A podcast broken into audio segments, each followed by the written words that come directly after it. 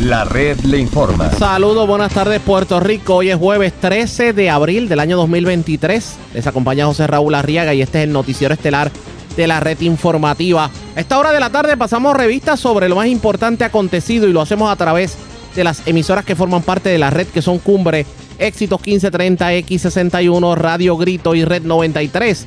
www.redinformativa.net. Señores, las noticias ahora. La red le informa. Y estas son las informaciones más importantes en la red Le Informa para hoy, jueves 13 de abril. Hoy enfrentaron la justicia federal los primos lejanos del gobernador Pedro Pierluisi. Tenemos cobertura completa en esta edición. Radica medida para que sea obligatorio el que para contratar compañías de recogido de basura en los municipios medie una subasta. Senador Ramoncito Ruiz entiende que no debe renunciar por ahora el alcalde de Ponce a pesar de fe nombrado en su contra y de acusaciones sobre actos irregulares.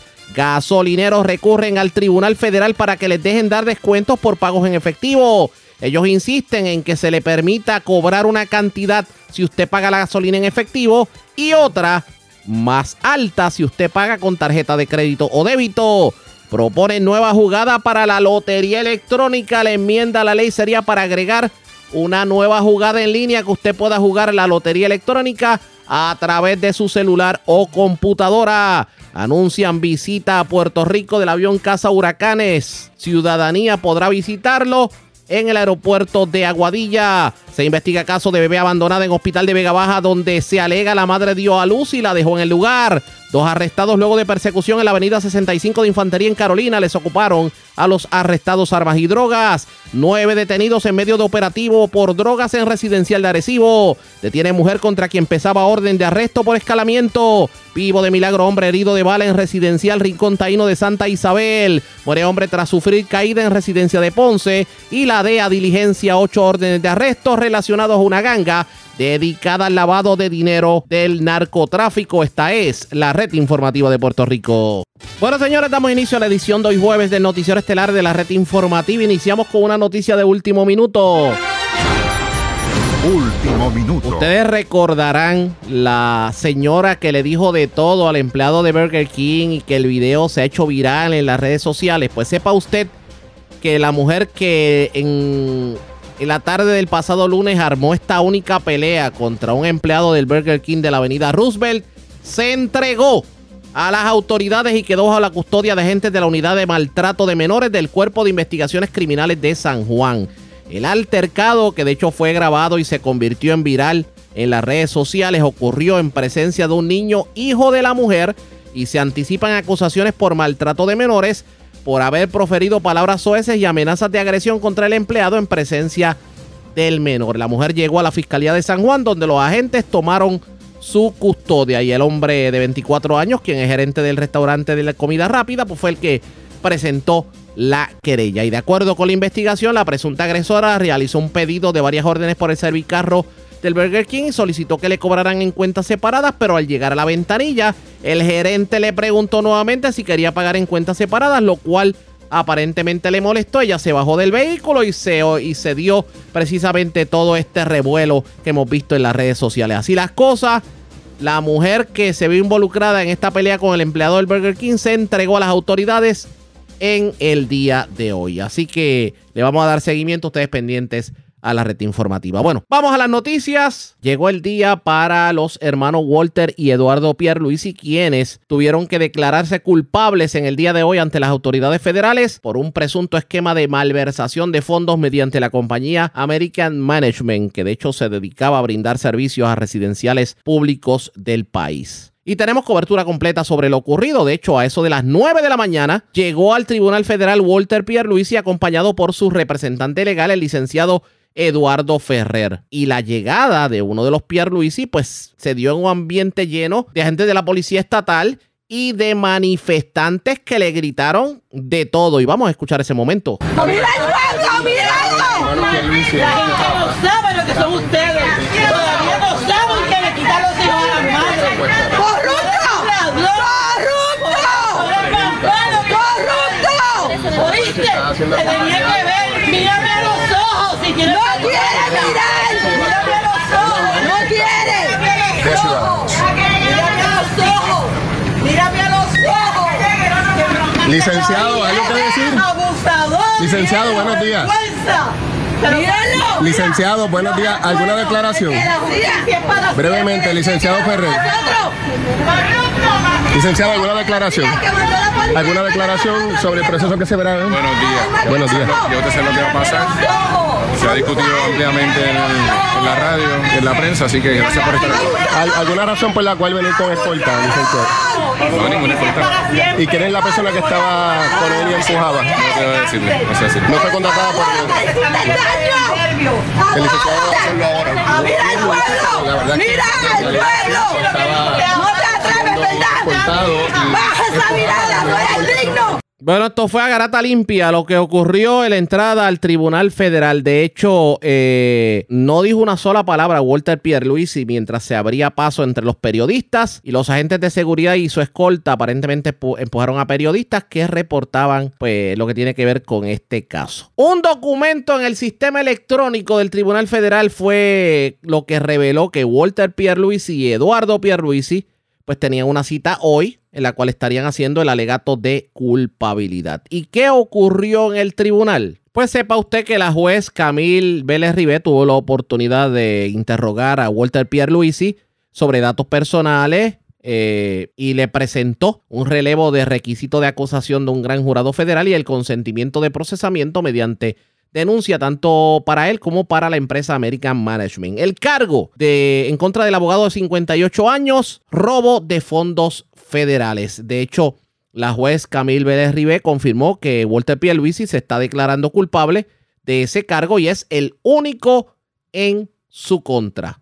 De hecho, según informó la fiscal del caso, él se pudiera exponer a 10 años de cárcel, 3 años de libertad supervisada y el pago de 250 mil dólares en una multa.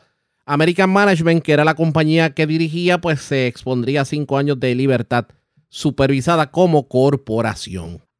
Ahora bien, ¿qué pasó con su hermano? Pues también empezaron cargos criminales similares por haberse lucrado de dinero eh, federal. De hecho, eh, estamos hablando de que el, digamos, la apropiación ilegal de estos fondos federales asciende a 4 millones de dólares. Esto como parte de los servicios que prestaba la compañía American Management eh, y con fondos del Departamento de Vivienda Federal. A su salida del tribunal ambos no hicieron comentarios.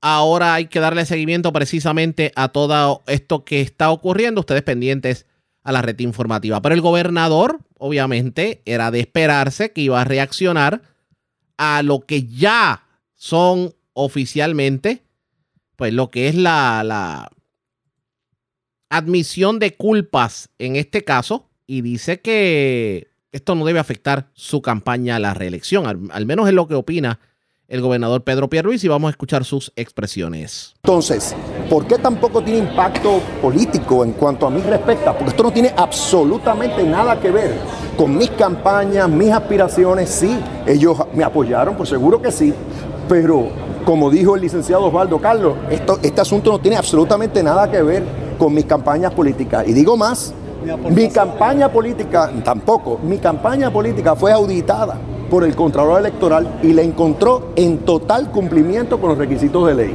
O sea que, otra vez, eh, eh, si acaso aquí lo que está ocurriendo es lo que puede ocurrir en cualquier familia, que es que alguien falla.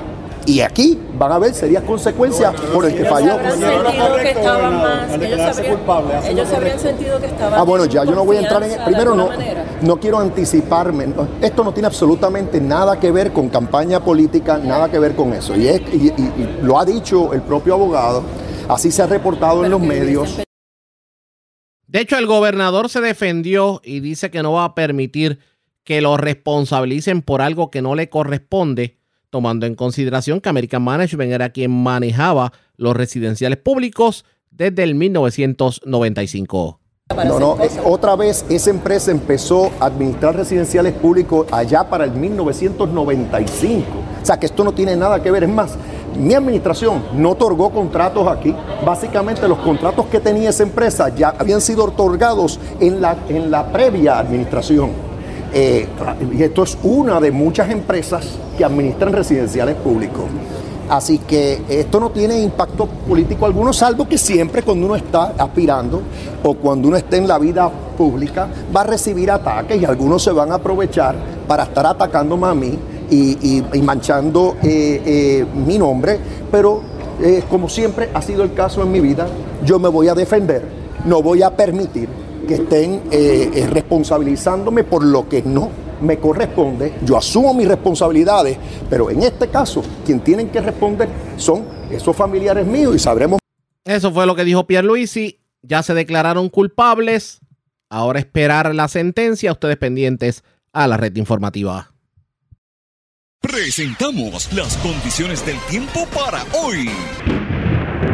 Hoy jueves, se esperan aguaceros y tronadas desarrollándose sobre el oeste de Puerto Rico. Se espera mayor probabilidad de aguaceros y tronadas para el próximo fin de semana, a medida que se acerque un frente frío cerca de la región. Los vientos estarán de 5 a 15 nudos sobre las aguas locales con oleaje de 4 pies o menos a través del Caribe y las aguas al oeste de las islas.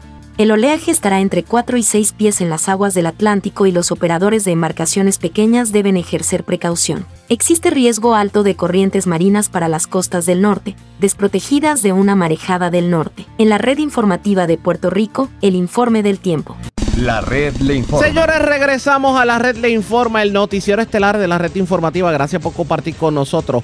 Uno de los, digamos, de los motivos principales para algunos alcaldes de la Inquirera que, pues, de alguna manera recibían algún dinero de kickback por parte de, de empresarios.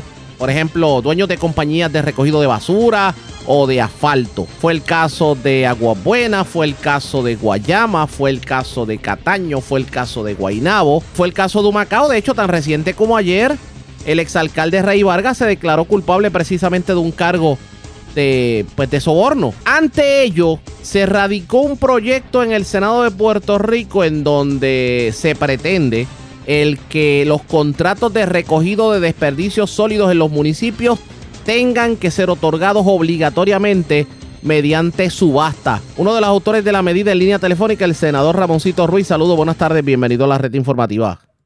Buenas tardes a ti, Arriaga, gracias por darme la oportunidad de compartir con tu radio audiencia a través de la red informativa. Y gracias por compartir con, con nosotros.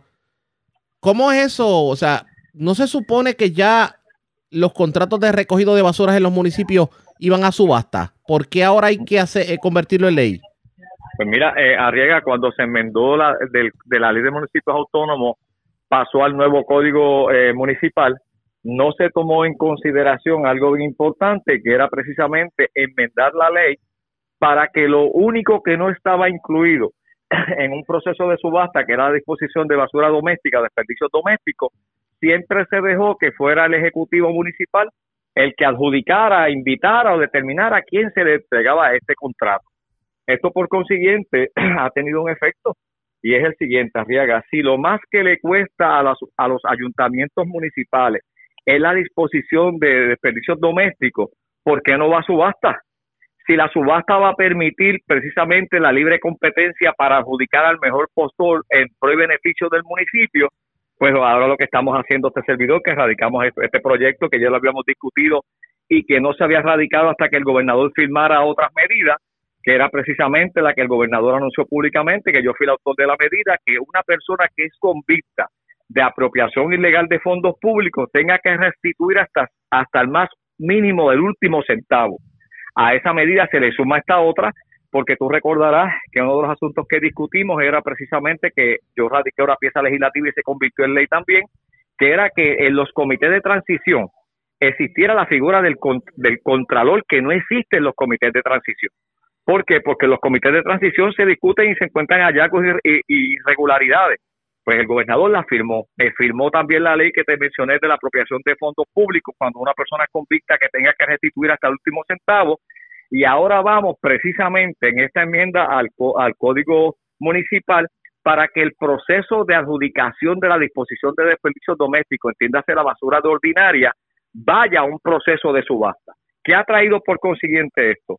Algo importante porque hay muchos alcaldes que se me han acercado y dicen, oye Ramosito, mira senador, yo quisiera retomar nuevamente la disposición de que sea el municipio quien la trabaje, pero me cuesta más de un millón doscientos mil dólares volver a levantar la flota.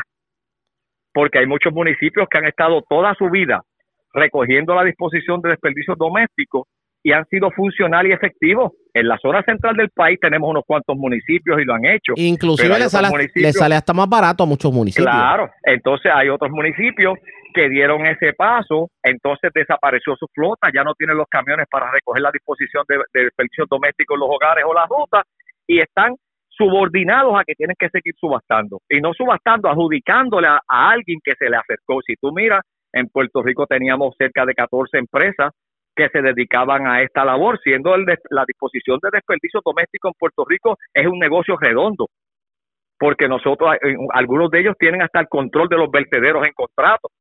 Entonces, uno de los asuntos que estamos discutiendo, oye, si es lo que está causando los casos, los últimos siete casos que se han visto de alcaldes en Puerto Rico, con los esquemas de corrupción en el asunto del individuo este que está en el Tribunal Federal arrastrando y hablando de Segimundo y todo el mundo, a quién le dio contratos o no le dio contratos, a quién le dio dinero por el que le entregara la recogida de basura, pues uno de los asuntos que nosotros le discutimos a nuestros alcaldes nuevos que empezaron en el cuatrenio y mi experiencia en mi tercer término como legislador, yo me la acerqué a cada uno de los alcaldes que entraron nuevos y le dije, lo primero que vengo a discutir contigo es que evalúa el contrato de recoger desperdicio sólido.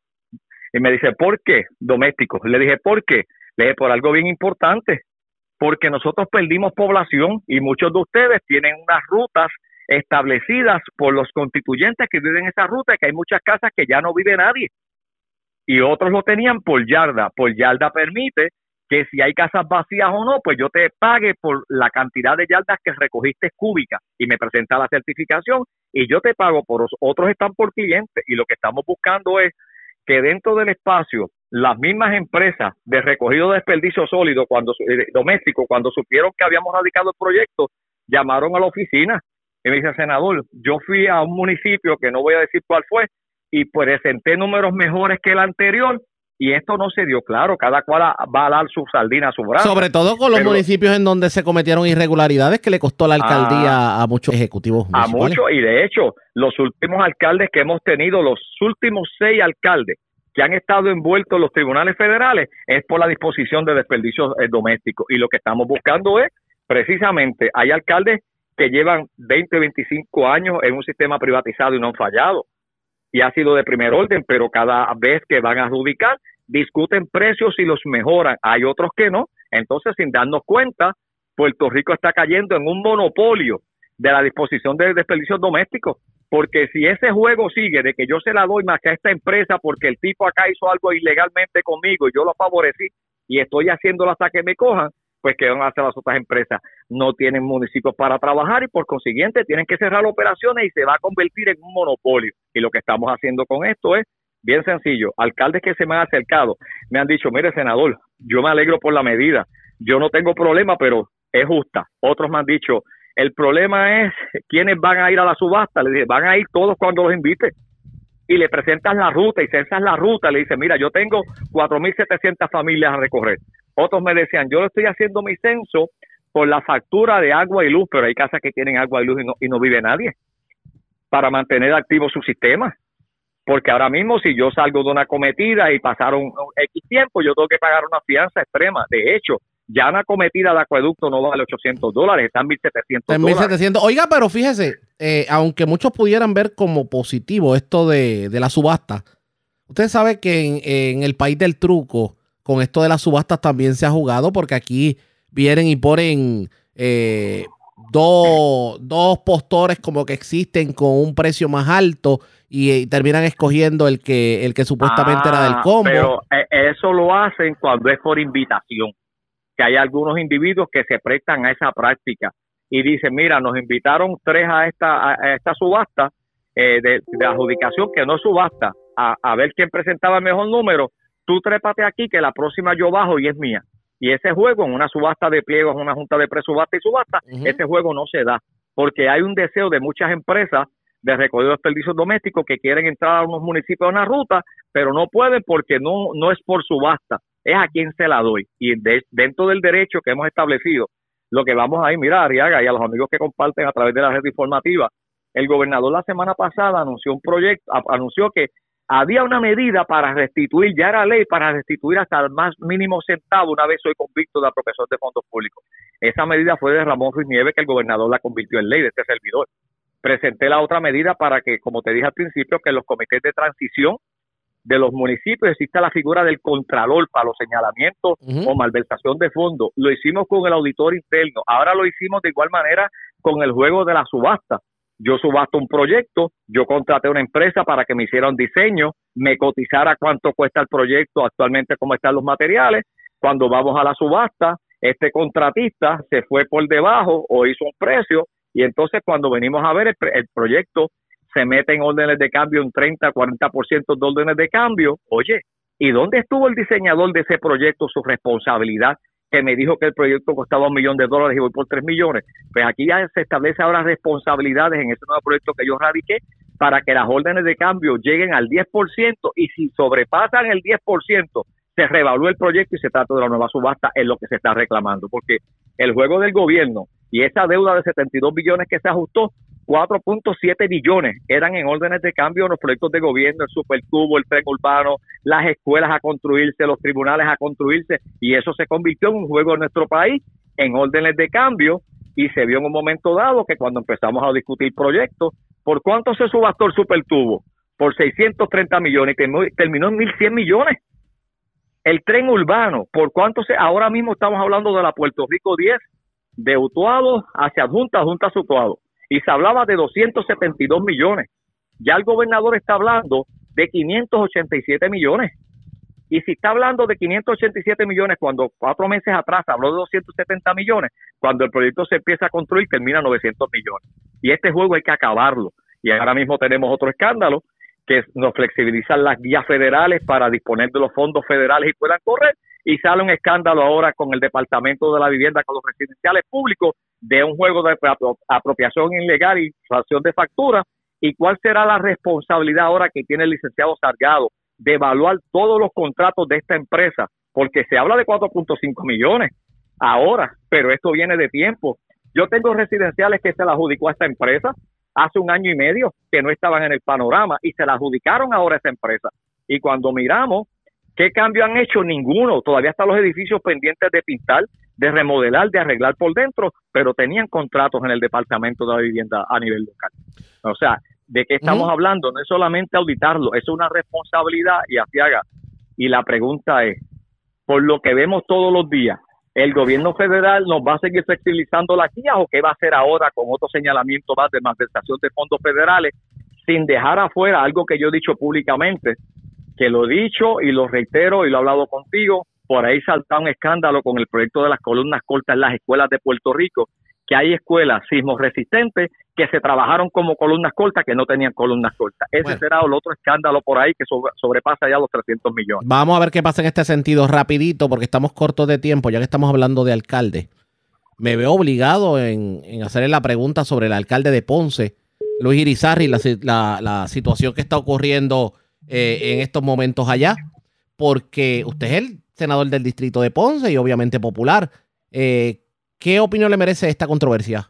Pues mira, eh, Arriaga, tú sabes que el proceso que se ha llevado a través del Departamento de Justicia, siendo una investigación unilateral, porque comienza con una sola parte sin escuchar la otra parte, al Contralor de Puerto Rico llega una, una declaración jurada, una comunicación o querella, la Contralor en su responsabilidad la envió al Departamento de Justicia, al Departamento de Justicia le envió a la División de Integridad Pública, la División de Integridad Pública emite un informe preliminar que envía al, panel de fiscal especial independiente, donde la licenciada Nidia Coto Vive emite ayer una resolución para asignar dos fiscales para que comiencen un proceso si realmente hay violaciones de ley o no.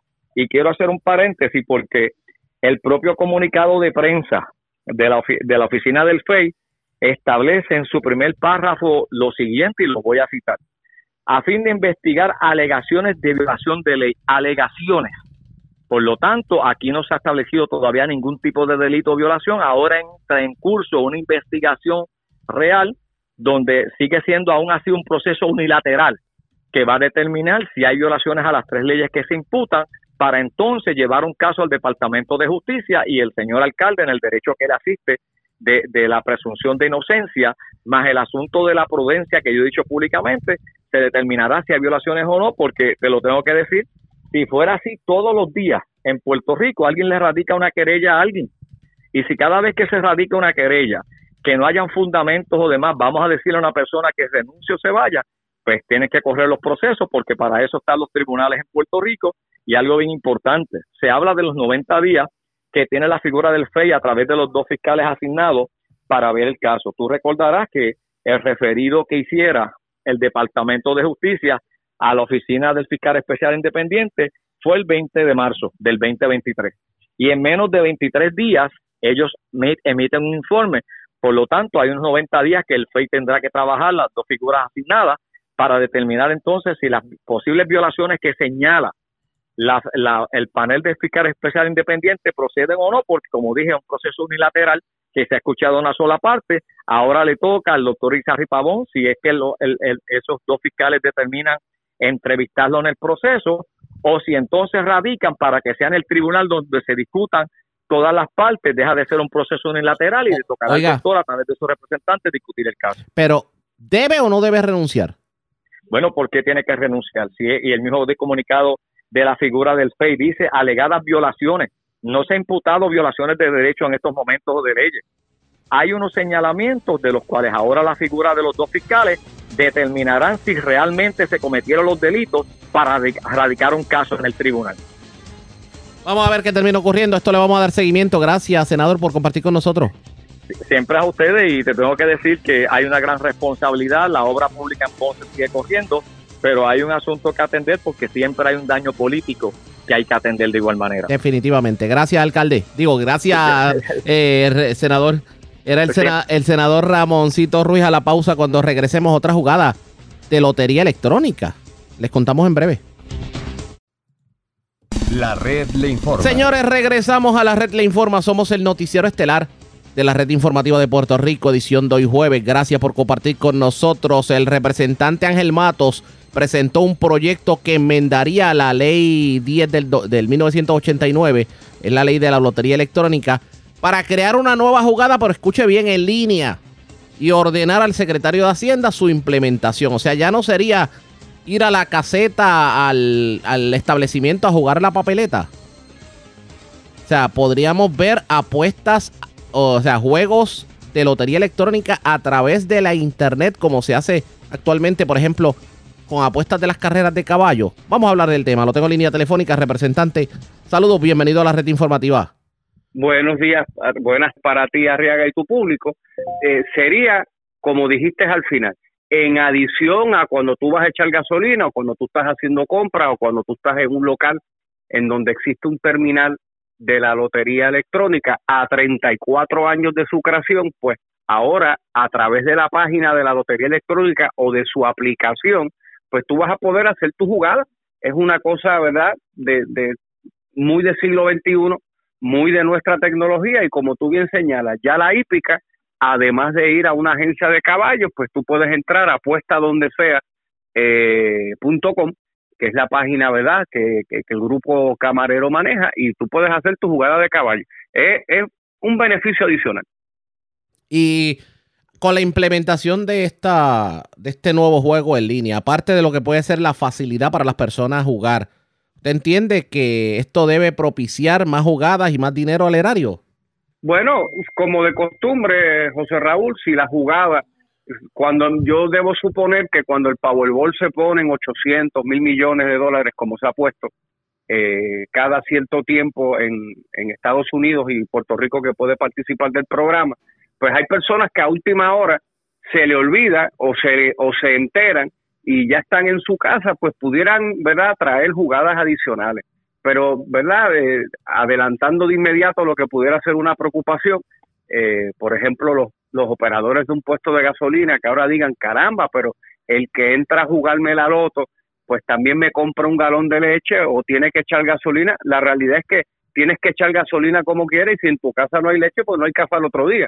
Así que no veo un efecto inmediato o un efecto directo, sino por el contrario, una oportunidad adicional, ya que estando en tu casa, estando en tu lugar de trabajo, cayó un aguacero, no pudiste jugar, pues ahora creando un perfil eh, personalizado, pues tú puedes entrar a la página de la lotería y hacer tu jugada digital. ¿Puerto Rico está preparado para otro juego tomando en consideración la situación económica del país? Bueno, no sería un juego adicional, sino simplemente darte la conveniencia que si es tu opción jugar lotería electrónica, como te digo, en vez de trasladar tu sitio, salir de tu lugar de trabajo, salirte de ruta o simplemente por un descuido, por un olvido, tendrías la oportunidad y la conveniencia adicional. No estamos promoviendo juegos nuevos, sino dándote una oportunidad adicional. Es como la llegada de las apuestas deportivas que por ahora se utilizan los casinos, pero la ley de la Comisión de Juegos autoriza en su momento, mediante reglamento, la creación de los, de los casinos en línea y eso en menos de cinco años, Arriaga, me estarás haciendo esa entrevista también. Que así sea definitivamente. Oiga, pero a mí, como este es el país en donde se protesta por todo, a mí me parece escuchar eh, sectores del comercio decir, bueno, lo que propiciaba la visita a los comercios era precisamente las jugadas de lotería electrónica y si las personas ahora se pueden quedar en su casa para jugar, pues no van a ir a la tienda de conveniencia, al supermercado, a la estación de gasolina, por lo tanto consumen menos en esos lugares y eso va en contra de la economía. ¿Sobre eso qué contestaría? Bueno, que la jugada de lotería en Puerto Rico, eh, en, en la mayoría de los casos, es una jugada incidental de una actividad primaria. Yo juego loto cuando echo gasolina. Correcto. O cuando ya busco el medio galón de leche que se me acabó, pues aprovecho la oportunidad y juego.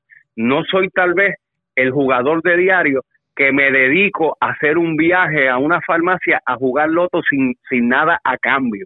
Tradicionalmente ya yo tengo una comprita vinculada con mi visita al centro donde hay una máquina y ahí hago mi apuesta. Oiga, y eh, usted hay, hay, digamos, hay apertura de la legislatura de Puerto Rico para aprobar una medida como esta. Bueno, la hemos presentado ayer. Es un, es un proyecto bien corto porque es una enmienda técnica. Es, un, es, un asunto, ¿verdad? Eh, de, ordinario que los gobiernos en Puerto Rico y el mundo se muevan al mundo digital. Ya tú sabes que hay gran cantidad de transacciones que ya no te hacen ir al Departamento de Hacienda para buscar una certificación negativa, a la Policía de Puerto Rico para un certificado de buena conducta, tú puedes atender tus asuntos ante el crimen en línea y, y, ahora pues estaríamos añadiendo, eh, ¿verdad? Esta, esta comodidad, esta conveniencia, ya tú puedes hacer una jugada hípica en línea, pues ahora la lotería electrónica pues le llegó su momento ante la historia y 34 años más tarde. Déjeme aprovechar que lo tengo en línea telefónica ya que estamos hablando de juegos, jugadas, Vamos a hablar de otro tipo de juego. Vamos a ver. La ciudad deportiva Roberto Clemente o lo que queda de ella. Hace tiempo que no hablábamos del tema y hemos visto que como que la cosa se mantiene con el, con el freno y la emergencia puesto. ¿Qué, qué, pues hay nuevo? Mañana a las 10 de la mañana en la sala del juez Antonio Cueva hay una vista de injunction preliminar y permanente presentado por el Departamento de Justicia. Este recurso se presentó en jueves santo por eso tal vez no tuvo la trascendencia mediática de una semana regular, en donde simplemente ya se acabó el reloj, eh, entiéndase el reloj de tiempo o el reloj jurídico que los clementes han usado en este año para impedir que el Departamento de Recreación y Deporte y que la, la Administración de Terrenos pudieran entrar a Ciudad Deportiva. Y ahora Justicia asumió el rol eh, en representación de estas agencias y el gobierno de Puerto Rico yo confío que mañana se dé un injunction preliminar, o sea, una orden inmediata para que se abran los portones de Ciudad Deportiva y me parece que a fin de mes él la vista en su fondo para que se emita la orden de traspaso inmediato, confección de escritura y cerremos este capítulo. Y que la próxima entrevista que tú me hagas ya sea en posesión de los terrenos que siempre han sido del país, de Ciudad Deportiva y los trabajos de limpieza. Y hay esperanza de que pueda eh, digamos, el juez Anthony Cuevas aprobar, o sea, declarar al lugar el injunction y que los terrenos sean entregados al gobierno nuevamente? Pues mira, el recurso es uno robusto, bien documentado, tiene todos los esfuerzos de la administración de terreno de emplazar a los clementes, después hubo que ir por edicto, después se radicaron unas mociones eh, a nombre de los clementes pidiendo tiempo adicional para presentar mociones, cosa que no hicieron, y son tácticas dilatorias que, que al ser presentadas mañana ante el juez y con el mandato que la ley eh, 67 del 2022 da sobre, ¿verdad? Sobre esta agencia, yo Vamos a ver qué termina ocurriendo en este sentido. Vamos a hablar del Partido Popular Democrático, porque últimamente hemos visto como es que este único ánimo de paz, armonía, seguridad, No sé si usted vio la, la, la, los halagos y las flores que se lanzaron ayer Jorge Colbert y, y San Antonio Hacha. Eh, no sé si, si... ¿Qué está pasando en el Partido Popular últimamente que vemos tanto lío? Bueno, bueno, que el próximo eh, domingo 7 de mayo, o sea, ya estamos a ley de tres semanas, se va a celebrar una primaria de pueblo abierta para escoger el nuevo presidente del Partido Popular y se han dado una serie de reclamos con relación a la cantidad de colegios disponibles y el deseo de los candidatos de añadir centros de votaciones adicionales. Y bueno, pues el excomisionado Antonio Hacha ve las cosas de una manera y el subcomisionado de la Pava, Jorge Colbert, lo ve de otra. Yo confío que tan reciente como hoy en horas de la tarde se apruebe una petición de Junta de Gobierno eh, que se están convocando a petición de los alcaldes del Partido Popular para en donde haya la necesidad de añadir centros de votaciones, hay 114 para todo Puerto Rico, pues se puedan añadir unos centros adicionales. Para darte como ejemplo, pues en Utuado lo que hay es un centro de votación y verdad y, y entre Caguán y Los Ángeles la distancia es tan grande que habrán electores populares que cuando se levanten el domingo pues digan caramba yo no voy a yo no voy a quemar 40 minutos de gasolina si no tengo nada más en, en, en ruta la mañana de hoy lo que queremos es que sea un proceso que sea fluido. Hace dos meses atrás si tú me entrevistabas yo te decía que más o menos la movilización iba a estar entre los 25 30 mil populares. Eh, Arriaga eh, yo creo que esto puede llegar a 80 mil a 100 mil votos. ¿Y por, ahí y por la qué tan- ¿Y por qué tanta gente usted estima? Bueno, porque ya en la recta final de la campaña, eh, los candidatos principales, eh, Jesús Manuel Ortiz y Luis Javier Hernández, el número 3 de la papeleta, pues eh, tuve los eventos concurridos, ahora empieza la etapa de las caravanas y los rallies, y hay un avivamiento en la base popular, y va a haber una alta respuesta, y lo que queremos evitar son largas filas y que se queden populares sin votar. Vamos a ver qué termina ocurriendo en el Partido Popular Democrático, pero eh, no sé por qué tengo el leve presentimiento que eh, la situación está tan animosa que pudiera crear división. Bueno, yo siempre digo que a mí a mí nunca me preocupan los días de primaria. El 7 de mayo no es el día que a mí me preocupa, a mí me preocupa el 8 de mayo, que es al otro día del evento, que es cuando se finalizan los eventos electorales. Pues yo espero que el candidato o la candidata, ¿verdad? Porque tenemos la alcaldesa de Morovis también en la contienda, pues quien gane, gane con un mandato tan contundente que no tengamos reclamo ninguno el día 8, porque como tú bien señalas, al otro día de una primaria, pues hay que mantener un partido unido y acuérdate que esta es la primaria para la presidencia del partido. En diciembre sabremos si va a haber para la gobernación. Vamos a estar pendiente. Gracias por haber compartido con nosotros. Buenos días. Gracias a ti, a usted y a lo suyo. Era el, el representante Ángel Mato. Otro juego que viene por ahí, otra jugada. Puerto Rico tendrá, estará preparado económicamente para otro juego más. Los otros días no hablábamos que, que hay sectores que no están dando el dinero para AMSCA, para, para obviamente la orientación para los jugadores compulsivos. Y estamos promoviendo más juegos. A esto le vamos a dar seguimiento pendientes a la red informativa. La red le informa. Cuando regresemos las noticias del ámbito policíaco más importantes acontecidas en lo próximo de esta edición de hoy jueves del noticiero estelar de la red informativa. La red le informa. Señores, regresamos a la red le informa. Somos el noticiero estelar de la red informativa.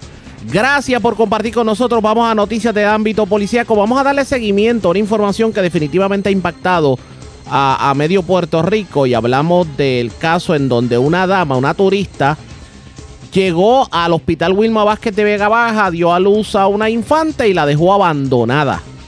Además, las autoridades tratan de dar con el paradero de él o los dueños o los que de alguna manera propiciaron el que más de una decena de perros se quedaran abandonados en una estructura en la cuesta Casiano en Bayamón. La información la tiene Mayra Ayala, oficial de prensa de la policía en Bayamón. Saludos, buenas tardes. Sí, buenas tardes. Eh, la información que tenemos es que agentes de la División de Delitos Sexuales y Maltrato a Menores del CIC de Bayamón recibieron una querella en horas de la tarde de ayer en el que se informa que una mujer de 22 años eh, que dio a luz a una bebé hace cinco días partió de Puerto Rico dejando dejándola en una institución hospitalaria. De acuerdo a la información preliminar, los agentes tuvieron conocimiento por parte del licenciado José Miguel de Talavera Reyes, director del hospital, quien indicó que la mujer manifestó que iba a abandonar el tratamiento médico y que firmó un relevo de responsabilidad abandonando el país en horas de la madrugada del día de ayer, quedando la recién nacida bajo la custodia del hospital. Eh, el agente Brian Ramos, adscrito al distrito de Vega Baja, eh, atendió preliminarmente esta querella, la cual fue referida al personal del Departamento de la Familia y de la División de Delitos Sexuales y Maltrato a Menores del CICE de Bayamón como parte del protocolo de la investigación. Y el agente Samuel Flores, coordinador de la ley 154 de maltrato de animales del negociador de la Policía de Puerto Rico del área de Bayamón, se encuentra investigando una situación reportada ayer en una residencia abandonada que ubica en la cuesta de Casiano, cerca de la urbanización Rexville de Bayamón. Allí se denunció la presencia de por lo menos una decena de perros en el interior de esta estructura, algunos encerrados en jaulas y en condiciones bien deplorables.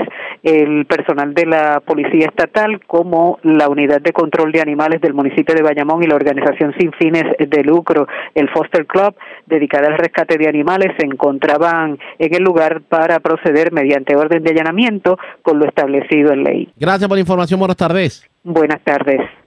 Gracias, era Mayra Yala, oficial de prensa de la policía en Bayamón, de la zona metropolitana. Vamos al noreste de Puerto Rico. Dos personas fueron arrestadas, les ocuparon drogas en medio de una intervención en la avenida 65 de Infantería, intersección con la avenida Roberto Clemente en Carolina. Ileana Echevarría, oficial de prensa de la policía con detalles. Saludos, buenas tardes. Saludos, muy buenas tardes a todos. Tenemos que agentes del negociado de la Policía de Puerto Rico arrestaron en horas de la tarde de ayer a Michael Flores Encarnación y a Michael García Márquez, ambos residentes del municipio de, Carolina, ocupando de dos armas de fuego, drogas y dinero en efectivo en la avenida 65 de Infantería, intersección con la avenida Roberto Clemente en Carolina. Según la información preliminar, estos arrestos ocurrieron luego que le dispararan al personal de inteligencia del Cuerpo de Investigaciones Criminales de Carolina en el residencial Sabana Bajo, lo que originó un seguimiento de la policía culminando con los arrestos y la ocupación del material delictivo. García Márquez resultó herido de bala en la pierna derecha y Flores Encarnación en el costado y glúteo derecho. Esto en medio de una balacera donde los agentes del negociado de la policía tuvieron que repeler la agresión. Ambos fueron transportados al Centro Médico de Río Piedras y permanecen bajo custodia de la policía.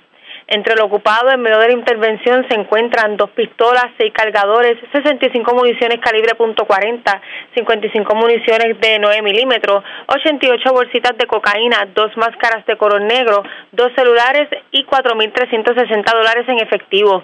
Este caso se estará consultando próximamente con el fiscal de turno para la erradicación de los cargos correspondientes. Gracias por la información. Buenas tardes. Buenas tardes.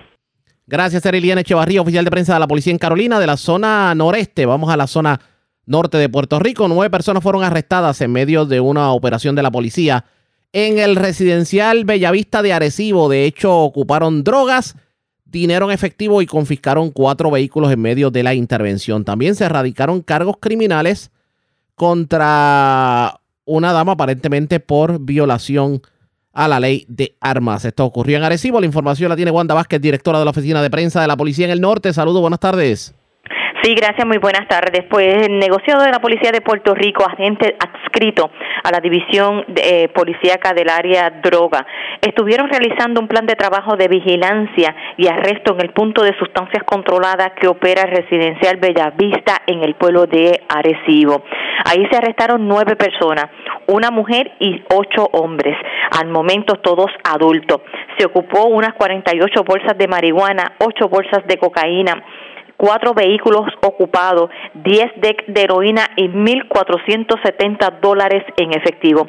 Estos casos iban a ser consultados con el fiscal de turno para la posible erradicación de los cargos correspondientes a esta violación a la ley de sustancias controladas. Por otra parte, ayer eh, erradicaron cargos eh, por eh, la ley, por violación a la ley de sustancias controladas y ley de armas. Esto fue contra Shaylee M. Seda Oquendo, de unos 26 años de edad a quien a esta el lunes eh, pasado, agentes del Plan Integral de Seguridad del área de Arecibo intervino con ella en la carretera número 2 en el kilómetro 93.7 del barrio Membrillo del pueblo de Camuy. A esta joven se le ocupó una pistola Glot cargada con cuatro municiones y una bolsa de picadura de marihuana. Al momento del arresto, pues este caso se consultó con el fiscal Ismael Ortiz Roldán, quien ordenó radicarle los cargos correspondientes llevado el caso hasta la hasta la juez Ángela Díaz Escalera quien luego de escuchar la prueba determinó causa y le impuso una fianza a Seda Oquendo de 11 mil dólares, la cual prestó al momento. La vista preliminar fue pautada para el próximo 25 de abril.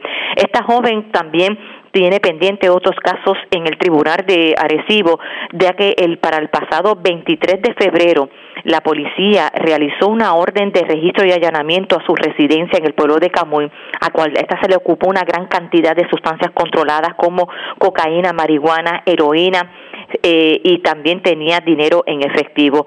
Al momento de esos casos, pues están pendientes en el tribunal de Arecibo. Esa es la información que tenemos hasta el momento. Gracias por la información. Buenas tardes. Igual. Gracias, era Wanda Vázquez, oficial de prensa de la policía en Arecibo del Norte. Vamos a la zona este de Puerto Rico. Porque erradicaron cargos criminales contra un hombre que aparentemente le ocasionó daños a un cajero automático y a un restaurante. Esto ocurriió en Humacao. La información la tiene Francisco Colón, oficial de prensa de la policía en la zona este. Saludos, buenas tardes.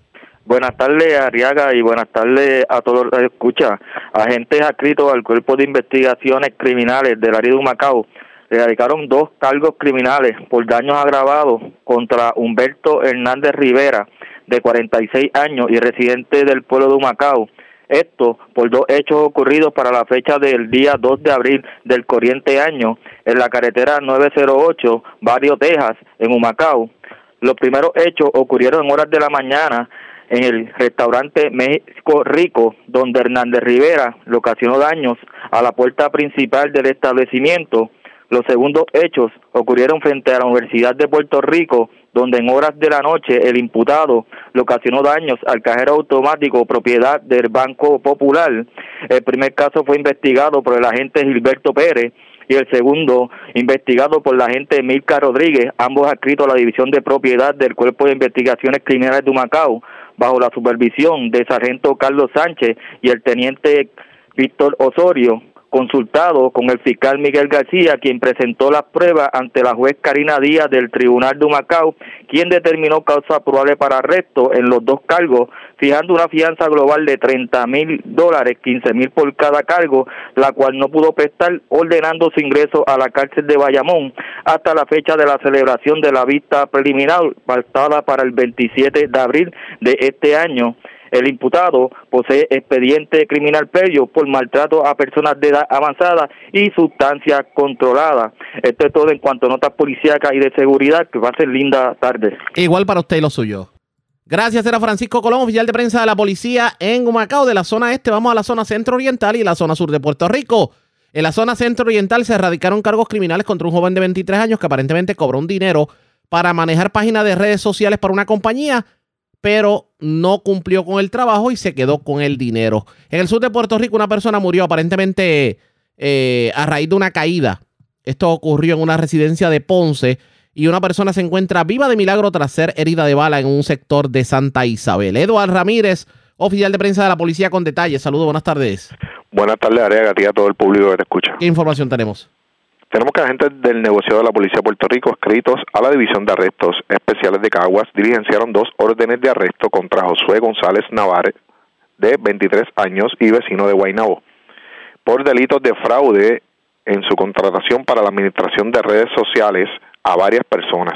Según se informó, González Nevares para el mes de diciembre del 2022 recibió pagos incluyendo 950 dólares de uno de los perjudicados y otros dos por 400 y 300 por otra de las, de las creyentes como parte de los contratos y luego no cumplió el contrato. El diligenciamiento se realizó en la urbanización Ponce de León, en Guaynabo, el lugar donde reside el imputado contra González Navares.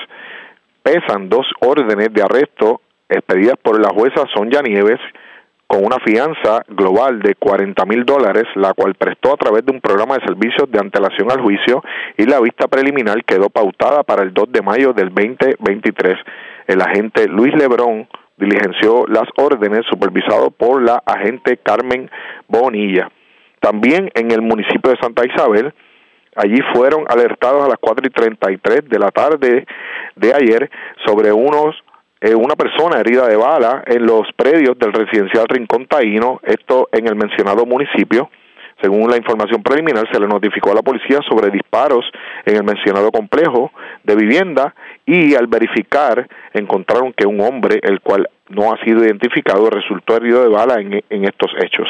El perjudicado fue transportado al hospital del área donde recibió asistencia médica y su condición eh, estado de salud es estable.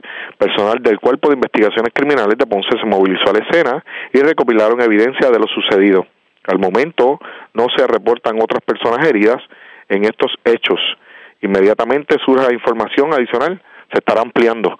También agentes del negocio de la, Policía de Puerto Rico escritos al precinto de Ponce Oeste fueron alertados a la una de la tarde de ayer sobre un caso médico en la calle Miguel Rivera Texidor de la urbanización Estancias del Golf en Ponce. Según información preliminar, un empleado de construcción sufrió una caída en una residencia y murió en el lugar. Personal de la División de Homicidios del Cuerpo de Investigación Criminal de Ponce se movilizó a la escena y junto al fiscal de turno y se hicieron cargo de la investigación. Gracias por la información. Buenas tardes. Buenas tardes a todos. Era Eduardo Ramírez, oficial de prensa de la policía en la zona sur. Más noticias del ámbito policía con nuestra segunda hora de programación. Vamos. Bueno, mientras tanto, hacemos lo siguiente. La red le informa. Ahora sí, vamos a una pausa. Identificamos nuestra cadena de emisoras en todo Puerto Rico y cuando regresemos, como eso de que los gasolineros demandaron al gobierno en el Tribunal Federal. ¿Por qué? Les contamos luego de la pausa. Además, el avión caza huracanes llegará a Puerto Rico en los próximos fines de semana. Las personas tendrán la oportunidad de visitarlo allá en la base Raimi en Aguadilla. En lo próximo, la pausa, regresamos.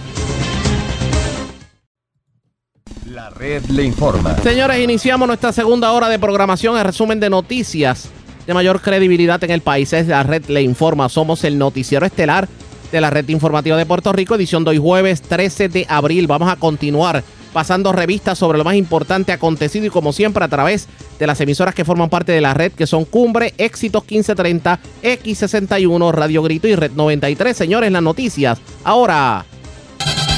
Las noticias.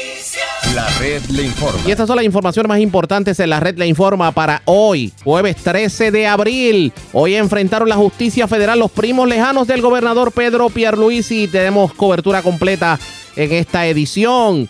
Radica medida para que sea obligatorio el que para contratar compañías de recogido de basura en los municipios medie una subasta. Senador Ramoncito Ruiz entiende que no debe renunciar por ahora el alcalde de Ponce a pesar de fe nombrado en su contra y de acusaciones sobre actos irregulares.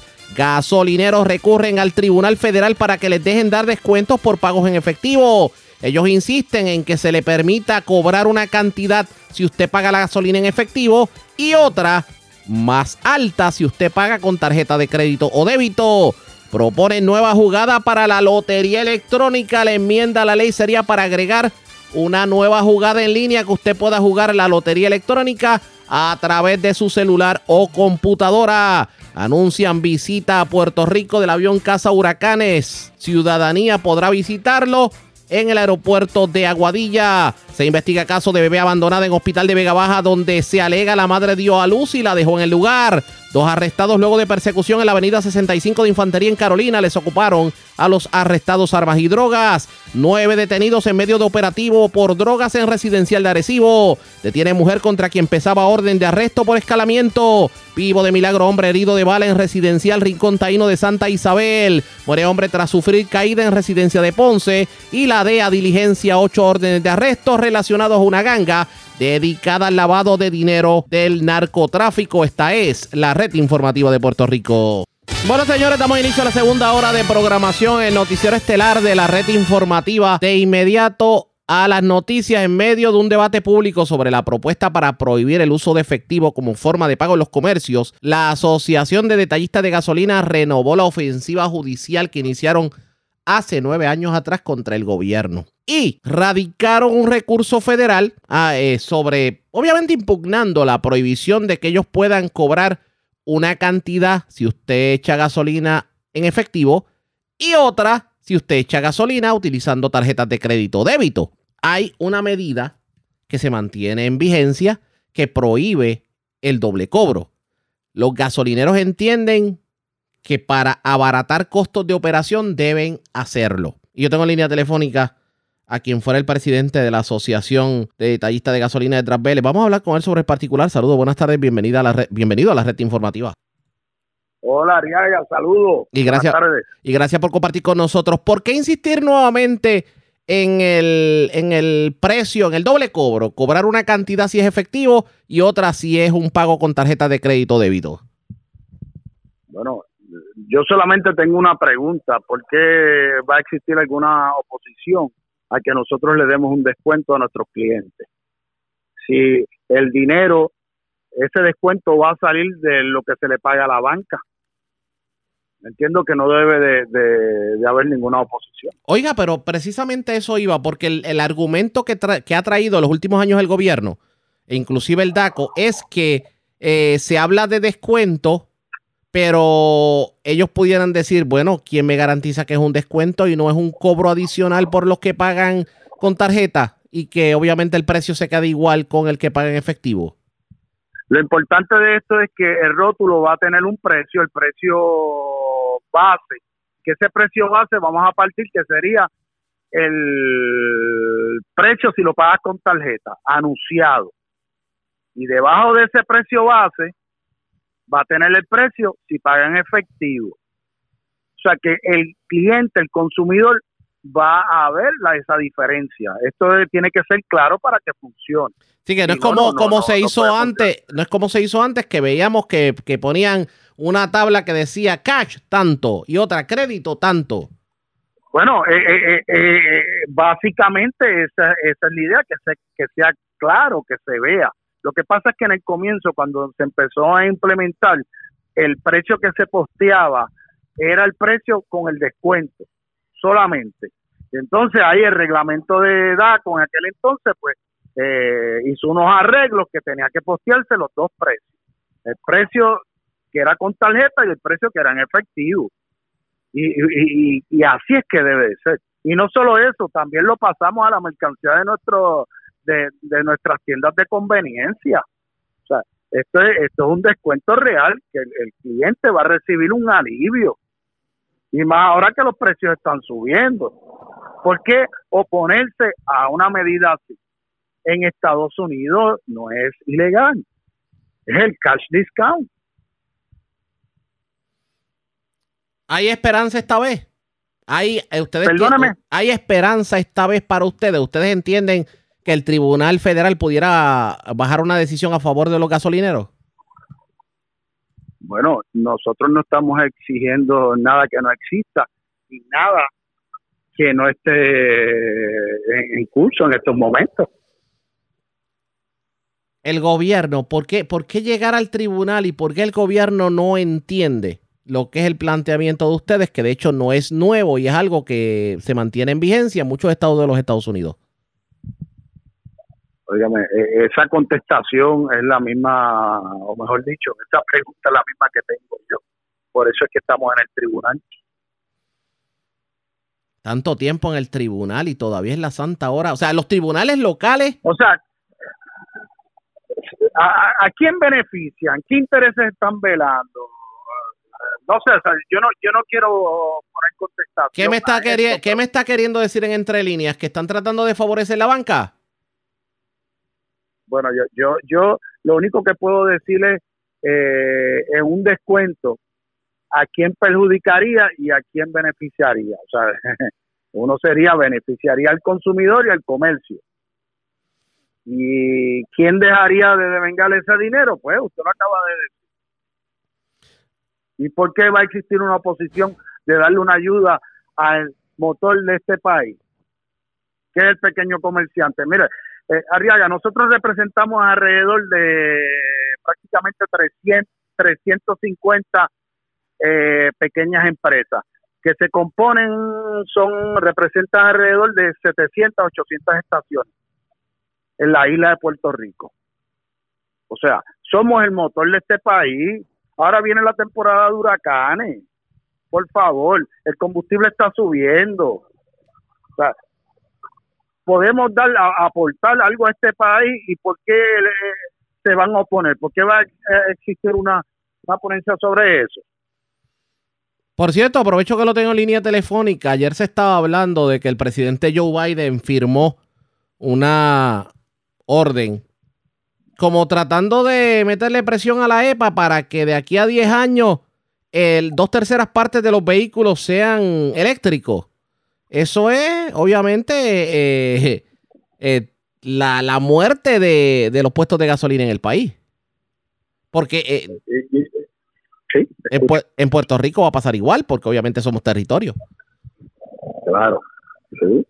Y, y con más razón todavía, esta industria, si nos quedan 20 años, 30 años, no sé, a lo mejor yo no estoy cuando pase, o, o sí, o estamos en esa transición, pues óigame, y queremos darle unos alivios a este pueblo, entonces, ¿por qué oponer? Eh, hay personas que dicen, oye, esto es una especie en, peligro de extinción. Pues lamentablemente eh, eh, es lo que se, se espera, ¿sí? Con la gasolina, el consumo cada vez es menor, los carros son más eficientes, no es solamente porque sean eléctricos, los vehículos son más eficientes, no se vende la misma cantidad. Aquí en Puerto Rico se vende alrededor de 2 millones eh, 300 mil galones de gasolina diario. O sea, al mes estamos hablando de eh, setenta y tantos millones de galones. Óigame, o sea, ¿qué, qué te- qué le digo con esto? Que al final del día, de esos setenta y tantos millones de barriles eh, o, galones que se venden en Puerto Rico, al final del día un 70%, un 80% todo pasa por el banco, transacciones en plástico. Por favor, porque vamos a seguir eh, dándole subsidio a la banca? No, déjenselo al pueblo y a la industria, a estos pequeños comerciantes. Y vale la pena. incluyo yo en ello. Oiga, y vale la pena invertir en una industria que le queda 10 o 15 años de vida. Bueno, lo, lo que pasa es que eh, si no tenemos gasolina, este motor no puede correr en esto, no puede correr. Correcto. O sea que, que de aquí a allá hay que ir paso a paso, escalonado, hasta que llegue ese momento, esa transición. Hay que ver qué termina ocurriendo en este sentido, porque como quiera que sea un círculo vicioso, porque para cargar las baterías hay que tener energía y la energía eh, no toda se produce con Claro. placa. Eventualmente va a haber que Se usar quema eh, productos fósiles, es correcto. Que- eh, ahí, es- ahí, ahí es donde está la situación que se pone un poquito, un poquito interesante. Vamos a estar pendientes a lo que ocurra en este sentido. Eh, gracias por haber compartido con nosotros y, y veremos a ver, por cierto, por cierto, ahora viene el verano. ¿Cómo es, ¿Cuál es el augurio de los precios de la gasolina de aquel verano? el verano y no solamente eso, la temporada de huracanes. O sea que, que como con la experiencia que tenemos, si la industria no está saludable, ¿qué ocurre cuando anuncian un, un- llega un huracán? ¿Eh? Si los detallistas, la industria no está saludable, los inventarios no van a estar saludables. O sea, ¿qué quiere decir eso? Que en cuestión de horas, pues, se quedan las estaciones sin gasolina. O sea, que, que cuando, eh, y voy a poner un punto y una coma, eh, un paréntesis, recordando de que cuando se tomen decisiones, se toma en consideración la industria. ¿Eh? Decisiones, por ejemplo, las que ocurrieron en un pasado de congelar márgenes de ganancia por un largo periodo cuando comenzó la, el conflicto bélico entre Ucrania y Rusia, que debilitó la industria, los inventarios estuvieron bajos de las estaciones de gasolina y usted sabe el resultado de lo que ocurrió. Si las estaciones sin producto, estaciones cerradas, sin diésel, estaciones vendiendo solamente gasolina regular, se creó una escasez. Ariaga, siempre a sus órdenes. Como siempre, gracias por haber compartido con nosotros. Era Vélez, el pasado presidente de la Asociación de Detallistas de Gasolina. Doble precio. ¿Usted cree que verdaderamente economicemos o nos pongan un precio fijo y lo que estemos es pagando de más? Vamos a analizar esto con más profundidad, pero antes hacemos lo siguiente. Presentamos las condiciones del tiempo para hoy. Hoy jueves, se esperan aguaceros y tronadas desarrollándose sobre el oeste de Puerto Rico. Se espera mayor probabilidad de aguaceros y tronadas para el próximo fin de semana, a medida que se acerque un frente frío cerca de la región. Los vientos estarán de 5 a 15 nudos sobre las aguas locales con oleaje de 4 pies o menos a través del Caribe y las aguas al oeste de las islas. El oleaje estará entre 4 y 6 pies en las aguas del Atlántico y los operadores de embarcaciones pequeñas deben ejercer precaución. Existe riesgo alto de corrientes marinas para las costas del norte, desprotegidas de una marejada del norte. En la red informativa de Puerto Rico, el informe del tiempo. La red le informa. Señores, regresamos a la red le informa. Somos el noticiero estelar de la red informativa. Gracias por compartir con nosotros la Agencia Estatal para el Manejo de Emergencias y, demás negociados del Departamento de Seguridad Pública, también el Servicio Nacional de Metrología y FEMA, entre ellos también el municipio de Aguadilla, pues anunciaron en conferencia de prensa que el avión Casa Huracanes estaría visitando a Puerto Rico y el público podría participar del evento. Esto va a ocurrir el sábado 22 de abril de 8 y 30 de la mañana a 2 y 30 de la tarde. De hecho, el avión visitó la isla el año pasado luego de dos años de ausencia por razón de la pandemia del COVID, pero fue algo breve, fue por unas horas y esta vez habrá más tiempo para que las personas puedan disfrutar de la visita del Casa Huracanes. Hubo conferencia de prensa sobre el particular y esto fue lo que ocurrió en la conferencia de prensa. huracanes, del tema de lo que tiene que ver con terremotos y de otros eventos naturales que pudiéramos enfrentarnos, aparte de algo que queremos ser bien enfático, que estamos trabajando fuertemente y es todo lo que tiene que ver con el cambio climático. Así que de parte de nosotros, el negociado eh, y de parte de los componentes de la Oficina de Seguridad Pública, vamos a estar presentes también a nivel estatal con todos nuestros recursos y van a ser parte de las exhibiciones que tenemos de eh, compañías o agencias que tienen eh, equipos como helicóptero, el avión de el Civil Patrol, eh, si Dios permite, pues también lo vamos a tener allí, y otros equipos, ¿verdad?, que utilizamos a nivel eh, terrestre también y a nivel marítimo. Así que le quiero dar también la oportunidad al señor Ernesto Morales del Servicio Nacional de Meteorología, que son las personas que están trayendo, ¿verdad? Y le agradecemos como siempre esta buena oportunidad que tenemos de que la gente comparta con nosotros estos momentos importantes y conocer cuáles son las herramientas que a nivel federal tenemos para ese tipo de respuesta en caso de un evento. Así que Ernesto. Qué bueno estar en este podio con buenas noticias, ¿verdad? Primero todo quiero darle las gracias a Mano de Emergencia Estatal y el, el equipo de trabajo de Aguadilla, el pueblo de Aguadilla por recibirnos. Sabemos que hay mucho trabajo que hay que realizar antes, durante y después del evento. Por lo tanto, se lo agradezco de todo corazón y de parte mía y de parte de la NOA eh, estamos muy agradecidos. Pues sí, estamos muy felices que vamos, volvemos a Aguadilla a, traer avión Casa Huracanes, pero no solamente el avión Casa Huracanes va a estar visitándonos, ah, también personal de la NOA, personal bien importante de la NOA va a estar visitando nuestra isla y va a estar compartiendo con el público, contestándole todo este tipo de preguntas que el puertorriqueño tiene, ¿verdad?, sobre el, fenómeno de los huracanes. Vamos a tener el, el crew del avión, que es el Fuerza Aérea Americana. Ellos van a estar, eh, todo su crew que va a estar trabajando es personal que sí trabaja durante un evento real. Eh, por lo tanto, los niños, las personas pueden ir a preguntarles toda esta eh, información tan importante y tan interesante que ellos han vivido. Pero también tenemos personal del Centro Nacional de Huracanes, como varios, tenemos varios eh, especialistas que son los que realmente hacen el, pronóstico del, huracán, ¿verdad? De esa trayectoria, de esa intensidad del huracán. Y también tenemos personal eh, de nuestra oficina del Servicio Nacional de Meteorología. Por lo tanto, todos vamos a estar ahí compartiendo nuestro conocimiento, nuestras experiencias, ¿verdad? Durante estos eventos de huracanes. Eh, nada, estamos bien felices, bien importante, eh, y lo quiero mencionar porque sé que no lo hemos mencionado antes, Hay que llevar agua, hay que llevar sombrilla y hay que llevar gorra.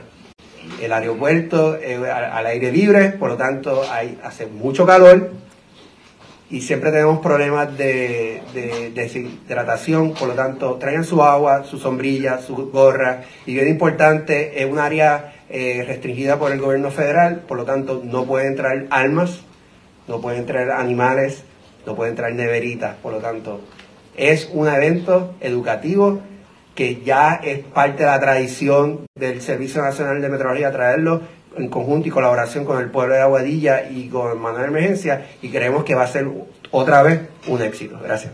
Eh, quiero traerle eh, también, es importante, esta actividad comienza a las 8 y 30 de la mañana.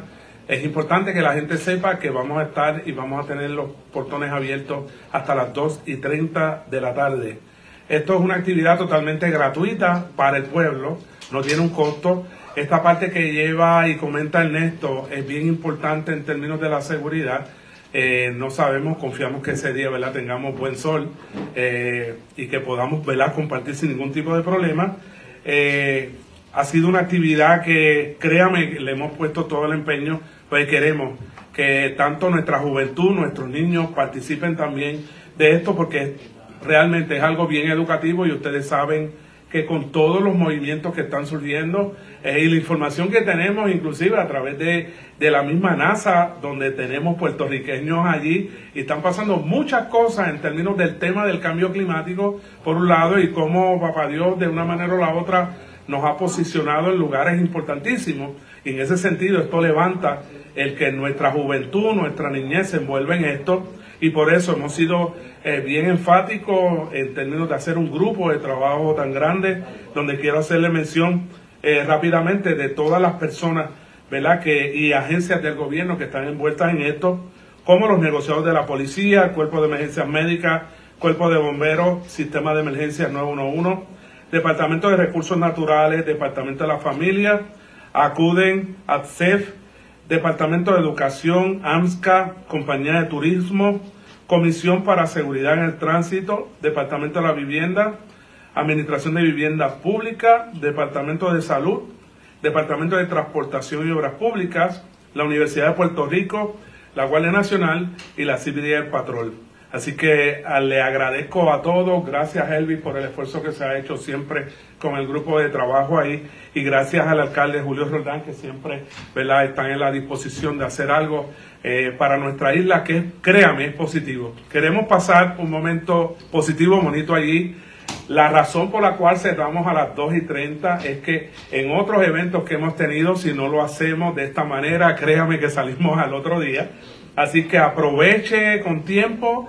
Tenemos un nivel de seguridad amplio. Vamos a estar bien pendientes con todos los recursos en términos de cualquier situación de emergencia que se nos pueda dar en el lugar. Así que le exhortamos.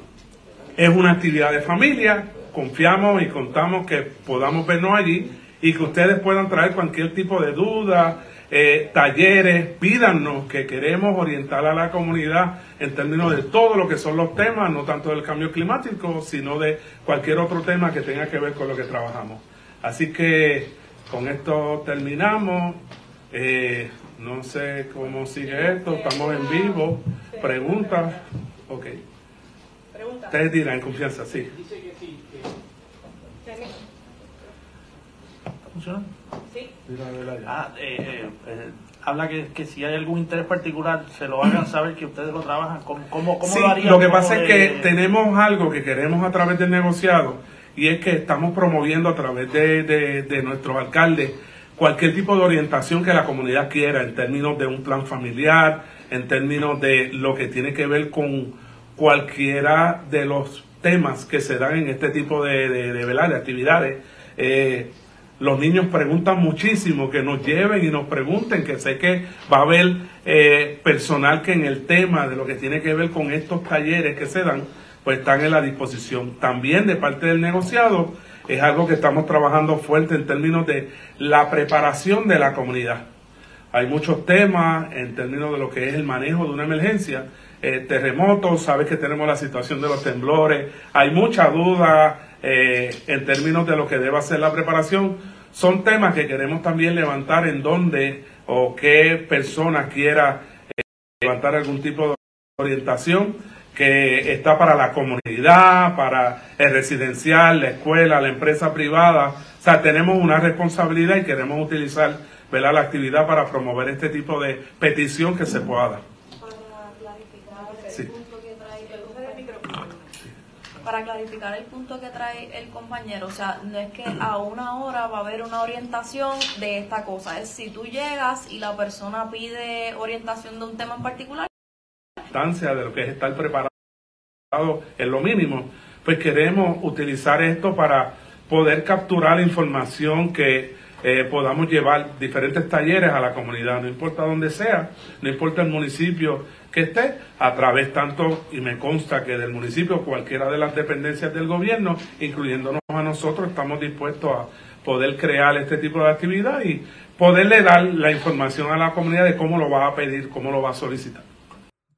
Expresiones del doctor Nino Correa, el jefe de manejo de emergencias. También escucharon a Ernesto Morales, contacto del Servicio Nacional de Meteorología. De hecho, Morales explicó que el avión Casa Huracanes que va a llegar a la pista del aeropuerto de Aguadilla es un C-130 de la Reserva de la Fuerza Aérea, cuya tripulación vuela directamente al centro de los sistemas atmosféricos tropicales para obtener datos sobre su comportamiento, obteniendo información valiosa para poder hacer pronósticos más, más mucho más certeros de su trayectoria y de su intensidad. Así, así las cosas, si usted quiere disfrutar de la visita del caso Huracanes, el próximo sábado 22 de abril, de 8 y 30 de la mañana a 2 y 30 de la tarde, abierto al público en la pista del aeropuerto Rafael Hernández de Aguadilla. La red le informa. vamos a la pausa cuando regresemos más noticias del ámbito policíaco y mucho más en esta edición de hoy jueves del noticiero estelar de la red informativa. La red le informa. Señores, regresamos a la red le informa, el noticiero estelar de la red informativa. Gracias por compartir con nosotros. Quiero retomar un tema que discutimos eh, al principio de noticiero, en medio de la entrevista con el senador Ramoncito Ruiz, y es lo que tiene que ver con la decisión del fiscal especial independiente de designar un FEI en contra del alcalde de Ponce, Luis Irizarri. Nosotros le preguntamos a Ramoncito Ruiz hoy si él entendía que debía renunciar el alcalde y él dice que no. Pero la moneda tiene dos caras. Yo tengo línea telefónica a quien eventualmente se va a convertir en su contendor en, elecciones y es el, aspirante a senador Luis Verdi, el hijo. Saludos, buenas tardes, bienvenido. Saludos, buenas tardes, Ariaga, a ti y a todos los radioescuchas. Gracias por compartir con nosotros. Ah, en la primera hora de programación hablamos con Ramoncito Ruiz, senador del distrito de Ponce, que de hecho usted pretende retarlo, eh, y dice que, que eh, al momento lo que se ha hablado es una sola cara de la moneda, que hay que esperar que el proceso empiece para que se le dé la oportunidad al alcalde de Ponce de poder dar su verdad y que no tiene por qué renunciar en estos momentos. Mira, Arriaga, esto es un patrón que estamos viendo del Partido Popular. Lo mismo pasó con el alcalde de Mayagüez, mira cómo terminó, con el de Guayama, el de Trujillo Alto. Es un patrón. Este, dicen, vamos a darle espacio, vamos a darle espacio, no sumen postura. Eh, vemos como el alcalde de Ponce no tiene respeto ni para su presidente del Partido Popular, donde el presidente del Partido Popular le designa a un delegado presidencial y el alcalde por sus pantalones hizo una reunión y dijo, no, no quiero, no voy a aceptar el delegado presidencial y no lo aceptó y le sacó el delegado presidencial. Oye, aquí vemos un Partido Popular y un senador que ha estado ausente, un senador que no ha asumido postura, un senador que ha encubierto los chanchullos del alcalde y de verdad que el pueblo de Ponce está cansado de esto. Esto es algo vergonzoso lo que está pasando ahora mismo. Mira, Ariaga, cuando hubo la transición, el gobierno municipal de Ponce estaba en la posición número, cinco, número 6. Número 6 para el desembolso de los fondos de recuperación. Y por el alcalde haber abandonado sus funciones como alcalde. La sociedad señorial ahora mismo la ciudad señor se encuentra en la posición número 55 para el desembolso de fondos federales. Ahí estamos viendo la mala administración que tiene este señor alcalde en la ciudad señorial, que es una administración que no nos merecemos los consejos. Sí, pero independientemente de, sus eh, dotes de buen o mal administrador, aquí hay una situación que, que en donde se habla de posible comisión de delito. Y pues obviamente esto todavía está en el limbo porque, porque obviamente la moneda tiene dos caras y hay que darle la oportunidad en el tribunal al alcalde para defenderse. Eh, O, o- o usted piensa, usted, usted está totalmente seguro, usted entiende que, que el alcalde en efecto obligó a sus empleados a que le pagaran el préstamo de campaña. Bueno, Ariaga, por todo lo que ha trascendido y por las evidencias que dicen que hay de declaraciones juradas y todo, este es un caso muy muy fuerte para el alcalde de Ponce. Y más aún, hay que verificar bien que el alcalde no haya pagado los aumentos de sueldo de los empleados con los fondos ARPA, que esos son fondos federales, para que pagaran su, su préstamo. Hay que ver que no sea por eso que estuvo hace como una semana, dos semanas en Ponce, la oficina del inspector general federal también. Que si se hizo eso, estamos hablando también que los federales pudieran entrar en la investigación. ¿Qué debe pasar en Ponce de aquí en adelante? Bueno, ahora mismo tenemos un gobierno municipal que está inoperante. Hay en la ciudad señorial, este, tú te paras en cualquier esquina y se ve la, la pensión, qué pasará. Que, oye, por el bien de la ciudad señorial, de los ponceños, el alcalde debe renunciar. Debe renunciar. Inclusive, yo le pido a los senadores de distrito, a Ramoncito Ruiz, a Mariali González, vicepresidenta del Senado, que todavía no ha asumido postura ni ha dicho nada, que se pongan en los pantalones de los ponceños y asuman postura y no permitan este tipo de conducta que tiene el alcalde en Ponce. Que asuman postura y le pidan la renuncia al alcalde de Ponce. Inclusive el señor Ramón Ruiz pertenece a la Junta de Gobierno del Partido Popular también. O sea, que le asuman, que asuman postura igualmente el presidente del PPD y le pidan la renuncia al señor alcalde. Él dice que no, que no hay que por qué pedírsela. Bueno, pero es que estamos viendo, es el patrón del Partido Popular, porque lo mismo hizo la senadora Mariali González cuando su papá fue referido al Contralor y todo eso por violaciones en el informe del Contralor. Se quedaron callados, no asumieron postura. Son unos senadores ausentes totalmente en el distrito de Ponce. Y Mariali González, como vicepresidenta del Senado, ha hecho un trabajo pésimo que solamente se ha convertido en ley, más que cinco proyectos se le han convertido en ley. ¿Tú sabes lo que es eso, Ariaga? Para una vicepresidenta del Senado, más que cinco proyectos convertirse en ley. Esa no, es es, un fracaso. esa no es quien pretende ser la futura alcaldesa de Jayuya. Pues lo único que le puedo decir es que si coge para el Senado nuevamente y Jamoncito Juiz y decide coger para el Senado, van a perder porque estamos seguros de que vamos a rescatar el distrito de Ponce. Y si corre para la alcaldía de Jayuya, vamos a estar haciendo campaña en Jayuya para que tampoco se convierta en la alcaldesa de Jayuya. Vamos a ver qué termina. Los, Ajá. los jayuyanos se merecen un alcalde de excelencia. Bueno, pues vamos a ver qué termina ocurriendo. Agradezco el que haya compartido con nosotros. Buenas tardes. Dale, Ariaga, cuida. Ya ustedes escucharon Luis Verdiel Hijo. Así está la cosa en la política en el sur de Puerto Rico. Le vamos a dar seguimiento a ustedes pendientes a la red informativa. Vamos a esta hora de la tarde con más noticias del ámbito policiaco. Y esta vez vamos al noroeste de Puerto Rico porque las autoridades arrestaron a una dama de 30 años, vecina de Aguadilla. Aparentemente contra esta persona pesaba una orden de arresto por escalamiento y apropiación ilegal. Diana Hilerio, oficial de prensa de la policía en Aguadilla, con detalles. Saludos, buenas tardes.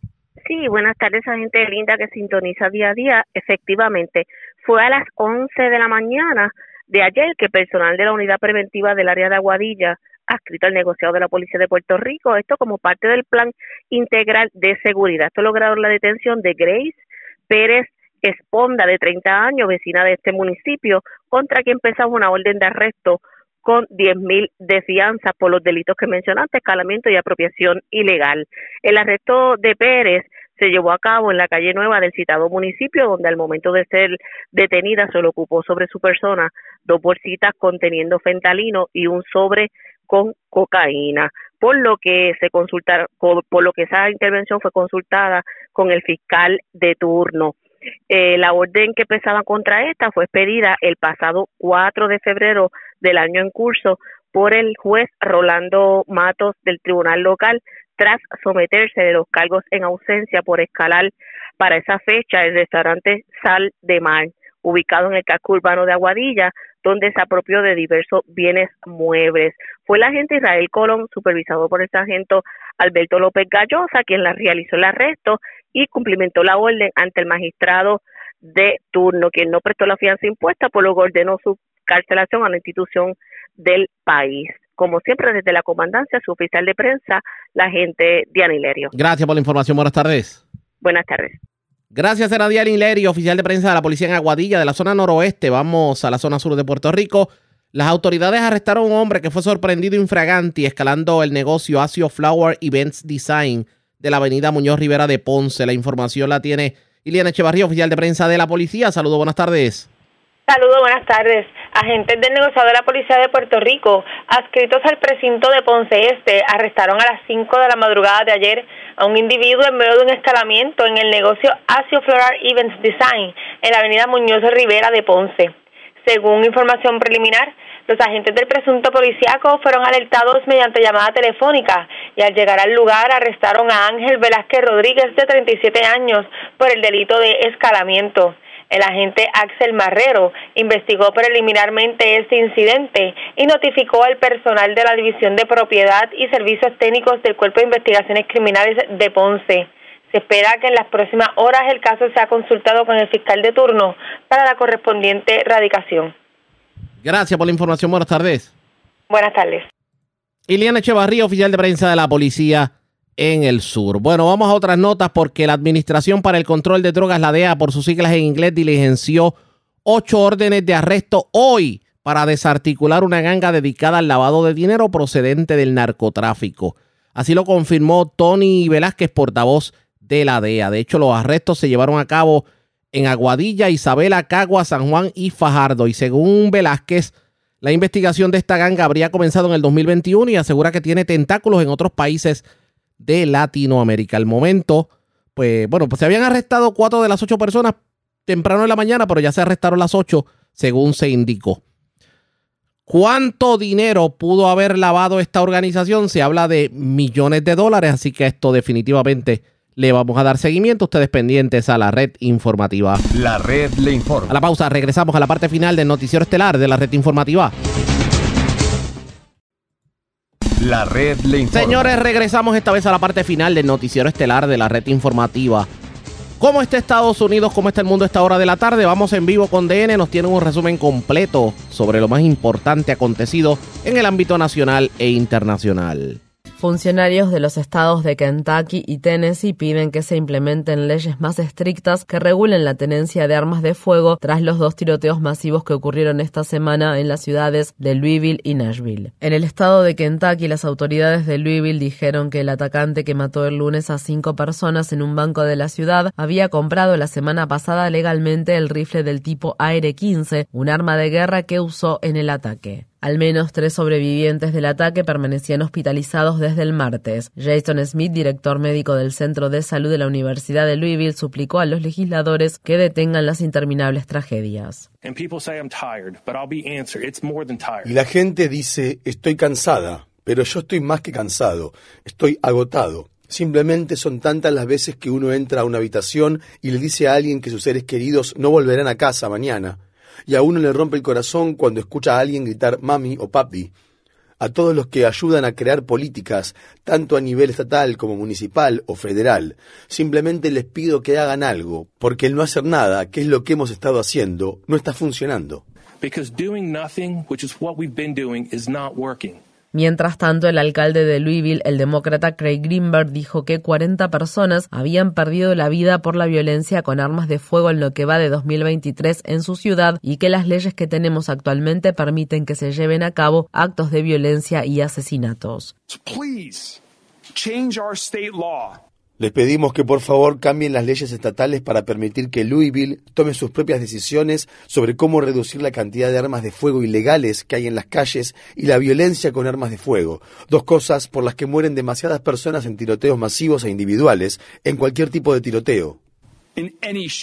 Greenberg es un sobreviviente de un tiroteo que tuvo lugar en 2022 en la sede de su campaña electoral. Este miércoles, Louisville está realizando una vigilia por las víctimas de la masacre del lunes. Por su parte, el gobernador de Tennessee, el republicano Bill Lee, firmó el martes una orden ejecutiva que endurece las verificaciones de antecedentes de las personas que pretenden comprar un arma de fuego. Lee también pidió a los legisladores estatales que aprueben las conocidas como leyes de bandera roja que permitirían a las autoridades quitarles las armas de fuego de las personas que se consideren que son un riesgo para los demás o para ellos mismos. Esto ocurre dos semanas después de que seis personas murieran en un tiroteo masivo que tuvo lugar en una escuela de la ciudad de Nashville y una semana después de que el Partido Republicano expulsara a dos congresistas negros del Partido Demócrata que habían encabezado una protesta pacífica contra la violencia con armas de fuego en el hemiciclo de la Cámara de Representantes del estado de Tennessee. Uno de los legisladores, Justin Jones, fue reincorporado el lunes, mientras que el otro, Justin Pearson, podría ser reincorporado este miércoles. La Agencia de Protección Ambiental de Estados Unidos va a proponer nuevas normas para reducir las emisiones de gases de efecto invernadero de los vehículos y acelerar la transición a los autos eléctricos. El gobierno de Biden presentará la propuesta este miércoles, la cual requerirá que para 2032 el 66% de los autos nuevos y el 25% de los camiones pesados nuevos sean completamente eléctricos. La industria automotriz ha dicho que el ajustado cronograma podría resultar en pérdidas significativas de empleos y beneficios empresariales, pero los analistas dicen que tales medidas son necesarias para que Estados Unidos tenga la posibilidad de reducir sus emisiones de gases de efecto invernadero a un ritmo suficientemente rápido como para evitar lo peor de la catástrofe del cambio climático. El fiscal de distrito de Manhattan, Alvin Bragg, demandó a Jim Jordan, el presidente republicano del Comité Judicial de la Cámara de Representantes.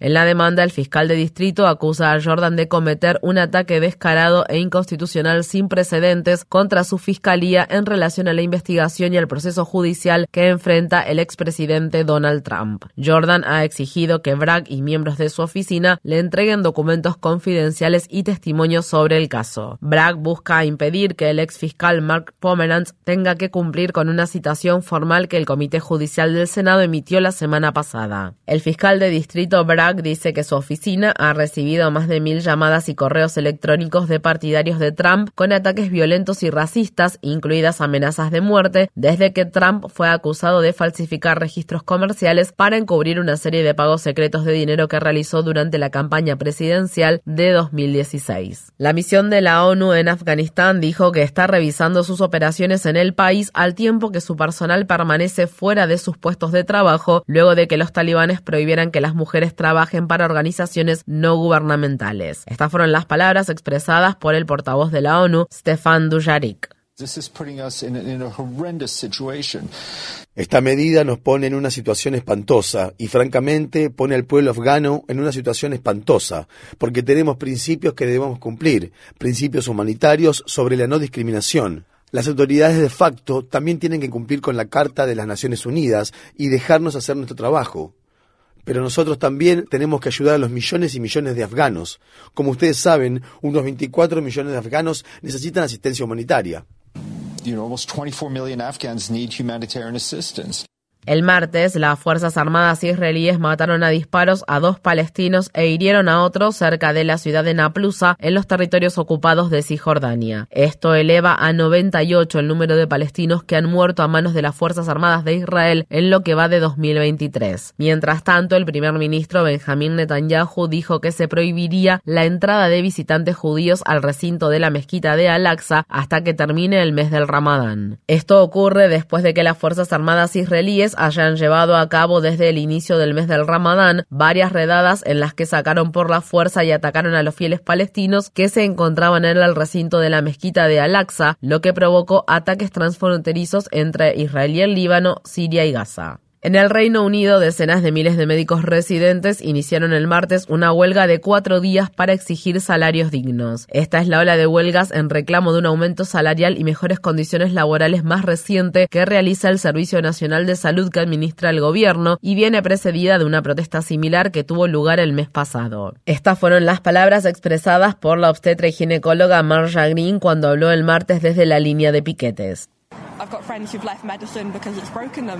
Tengo amigos que han dejado la medicina porque la situación laboral los ha destruido. Tuve que hacer terapia para tratar los síntomas del trastorno de estrés postraumático después de la pandemia de la COVID-19, porque lo que vivimos fue un horror.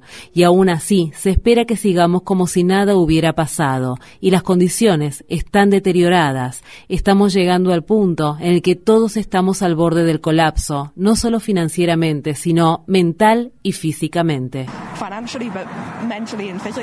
La congresista de Detroit, Rashida Tlaib, encabezó un grupo de congresistas del sector progresista del Partido Demócrata que instó al fiscal general de Estados Unidos, Merrick Garland, a retirar los cargos contra el fundador de Wikileaks, Julian Assange, así como retirar el pedido de extradición del Reino Unido, donde Assange fue arrestado hace cuatro años. Assange enfrenta una condena de hasta 175 años de prisión en Estados Unidos por cargos de espionaje y hackeo de información por exponer crímenes de guerra de Estados Unidos en Afganistán e Irak. En una carta, los legisladores escribieron: El enjuiciamiento del señor Assange, si tiene éxito, no solo sienta un precedente legal por el cual los periodistas o editores pueden ser enjuiciados, sino también un precedente político. La carta también fue firmada por los congresistas Cory Bush, Jamal Bowman, Greg Casar, Alexandria Ocasio Cortés, Ilhan Omar y Ayanna Presley. Los gobernadores demócratas de los estados de Nueva York, Massachusetts, California y Washington, entre otros, se comprometieron a continuar brindando abortos farmacológicos después de que un juez federal designado por Trump revocara el viernes la aprobación otorgada por la Administración de Alimentos y Medicamentos de Estados Unidos a la píldora abortiva mifepristona. Los gobernadores demócratas dijeron estar almacenando medicamentos para asegurarse de tener la cantidad suficiente como para tratar a cualquier paciente embarazada que lo necesite. Estas fueron las palabras expresadas por la gobernadora de Nueva York, Kathy Hochul. El estado de Nueva York creará una reserva de misoprostol, otro medicamento destinado al aborto farmacológico. Los jueces extremistas han dejado en claro que no se detendrán ante ningún fármaco o servicio en particular. Por lo tanto, esto va a garantizar que las neoyorquinas sigan teniendo acceso al aborto farmacológico, pase lo que pase. access to medication, abortion, no matter what. En la ciudad de Nueva York, grupos de activistas en defensa de las libertades civiles están haciendo sonar la alarma después de que el alcalde Eric Adams anunciara el martes que el departamento de policía de la ciudad comenzará a usar nuevos dispositivos de alta tecnología, incluidos dos robots y un rastreador GPS para autos robados. Entre los dispositivos que se implementarán se encuentra el famoso perro robótico de vigilancia DigiDog, que supuestamente se usará en situaciones en las que haya vidas en riesgo, como en casos de amenaza de bomba.